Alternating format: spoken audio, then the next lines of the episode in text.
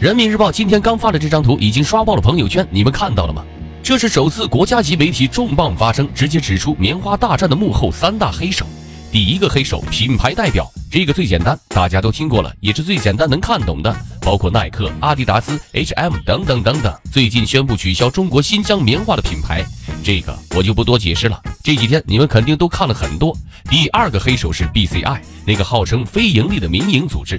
这个组织有多猖狂？为何敢敢以一个小小的组织挑战我们中国？谁给的雄心豹子胆？连起来看，你们就全明白了。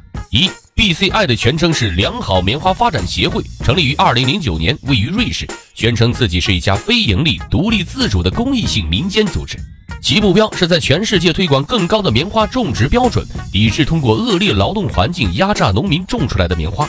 这个组织牛逼到什么地步呢？成立短短几年，他就席卷了全欧美的所有大牌纺织业品牌，这些品牌都加入了 BCI，并要求他们的供货商全部都使用 BCI 认证过的棉花。只要 BCI 认证了你家的棉花，那你家的棉花就是清白的棉花。如果你拿不到 BCI 的认证，那你家的棉花就是血汗棉花。纺织业的大品牌全部都会拒绝使用你家的货，类似于大闸蟹脚上的小牌子。BCI 的这个认证可贵了。一款含棉量百分之九十五的布，每米的认证费需要七毛钱，而出厂价仅仅二十元。也就是说，买这个 BCI 证书的成本占了出厂价的百分之三点五左右，而纺织行业的总毛利也就是百分之五到百分之十。BCI 啥都不用干，就靠发证书就能拿走整个行业三分之一的毛利，嫌贵？嫌贵就别交，不交这个钱就别想成为欧美大牌纺织品牌的供货商，因为你没办法证明自己是清白的棉花。虽然 BCI 宣称自己是非盈利组织，但其实非常非常赚钱呐。二，BCI 哪来的这么大权力？一个零九年成立的民间机构，居然统治了全欧美的大牌厂商。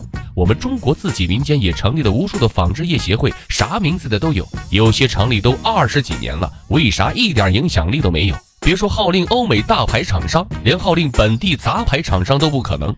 因为 BCI 来头惊人，最开始提出 BCI 的这个设想和创意是在2005年世界自然基金会的一次圆桌会议上。四年后，这个倡议落地了，总部选择在瑞士，所以 BCI 的身上带着最顶级的环保、人权等血脉。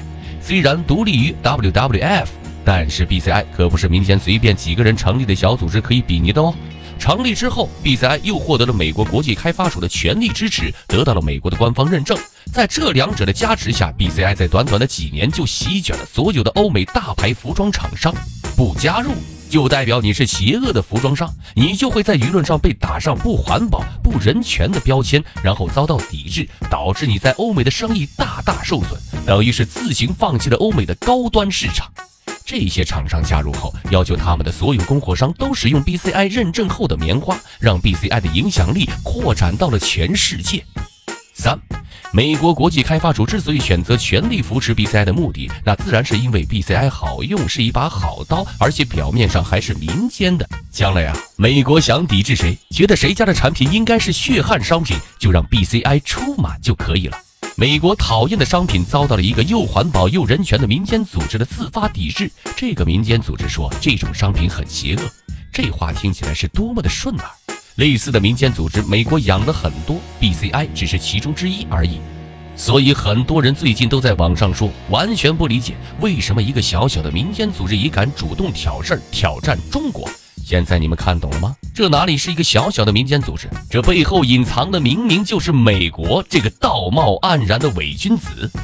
华裔败类，什么自由人权，统统都是借口，不过是美国处心积虑的贸易战借口罢了。更令人背后发凉的是，与当年特朗普直来直往干架不同，这一次美国隐藏起来的幕后操盘手，竟然是一位美籍女华裔。是的，你没看错，女华裔。时间回到了三月十七日，美国参议院正式对外宣布，以九十八票赞成、零票反对的表决，正式任命华裔女律师戴奇出任美国贸易代表，全票通过，零反对，让一个美籍女华裔担任美国的高级别贸易代表，统战美国对外贸易，这是美国贸易代表部门自一九六二年成立以来从未有过的先例呢。这个女人有多厉害，值得美国付出如此信任？看一看他过往对中国的战绩吧。一，二零一二年，他首次向中国宣战，当时奥巴马政府就中国限制稀土出口问题向 WTO 提起诉讼案，初出茅庐的这个女人就担任了当时美国的诉讼律师。当时中国的稀土出产量占世界的百分之九十，美国指控中国的限制行为违背了世贸规则和中国入世时的承诺。这场官司历时两年，二零一四年世贸认定中国违规。戴琪这个女华裔一战成名，踏着中国一炮成名。面对记者的采访，这个女人说了这样一句话：“代表美国向中国提起诉讼时，我心中充满骄傲。凭着冷血、果敢，为达目的不惜一切代价。”这个华裔女人逐渐在美国政坛站稳了脚跟。二，随后的几年，每一次针对中国的大事件，频频都能看到这个华裔的身影。据统计，在戴奇担任首席贸易顾问期间，美国对华发起的 WTO 诉讼案件高达七例，涉及我们中国的风能、稀土、汽车产业等等等等产业，以及其他针对中国有可能令中国大吃苦头的各种法律政策，包括反倾销、反补贴诉讼等等等等。简单一句话来说，在针对中国的贸易问题上，作为一个华裔，戴奇这个女人的表现吊打无数美国人。没有哪个美国人比她更懂得如何跟中国打交道。三，更令人背脊发凉的是，这个女人还特意来中国做了两年中山大学的教授。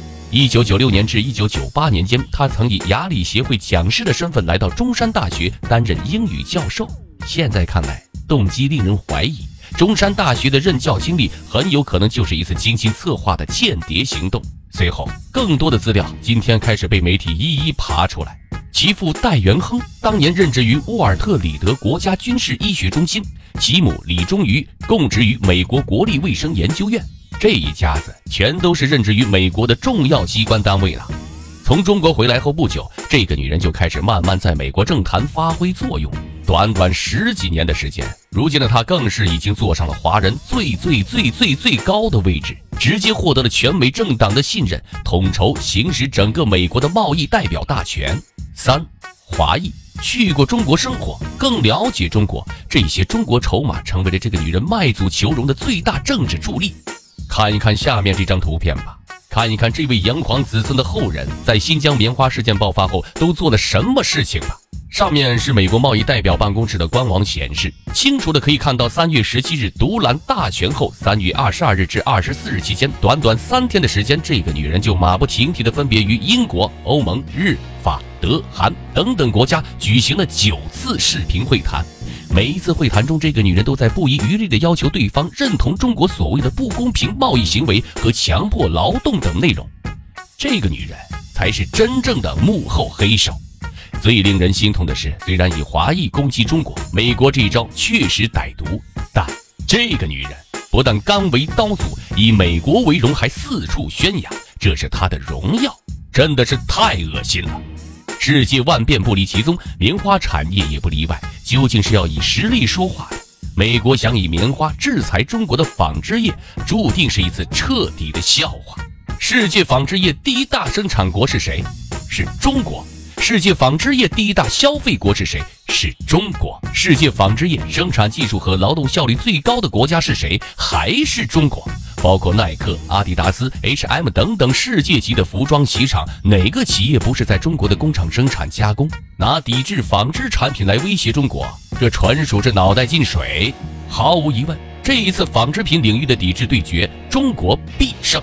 以前美国强盛的时候、巅峰的时候，对全球各个国家挥手指点；对上中国，哪怕中国最弱小的时候，抗美援朝也无法碾压我们，做不到完全压制。如今贸易战打不过，居然又开始耍阴谋，还派一个华裔做尖刀，用起了下三滥的手段。越是这样，最终越反而让别人看清楚中国的强劲崛起、强大实力。这个世界变了吗？世界没变。还是那个世界，美国也还是那个美国，但很抱歉，我们中国的进步有点快。